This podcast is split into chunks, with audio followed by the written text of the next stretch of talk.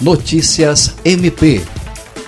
A Procuradora-Geral de Justiça do Ministério Público do Acre, Cátia Rejane de Araújo Rodrigues, participou de uma audiência pública a convite da Assembleia Legislativa do Acre para discutir sobre a situação econômica do Estado após o pico da pandemia da Covid-19.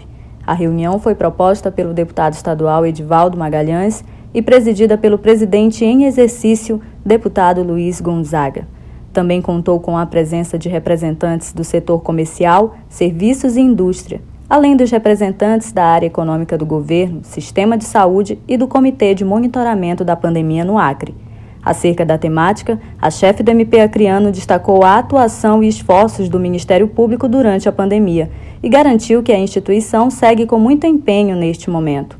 Durante a videoconferência, o presidente em exercício do Poder Legislativo acreano também destacou as necessidades da classe empresarial e sua importância para a economia. Ana Paula Pojo, Agência de Notícias do Ministério Público do Acre.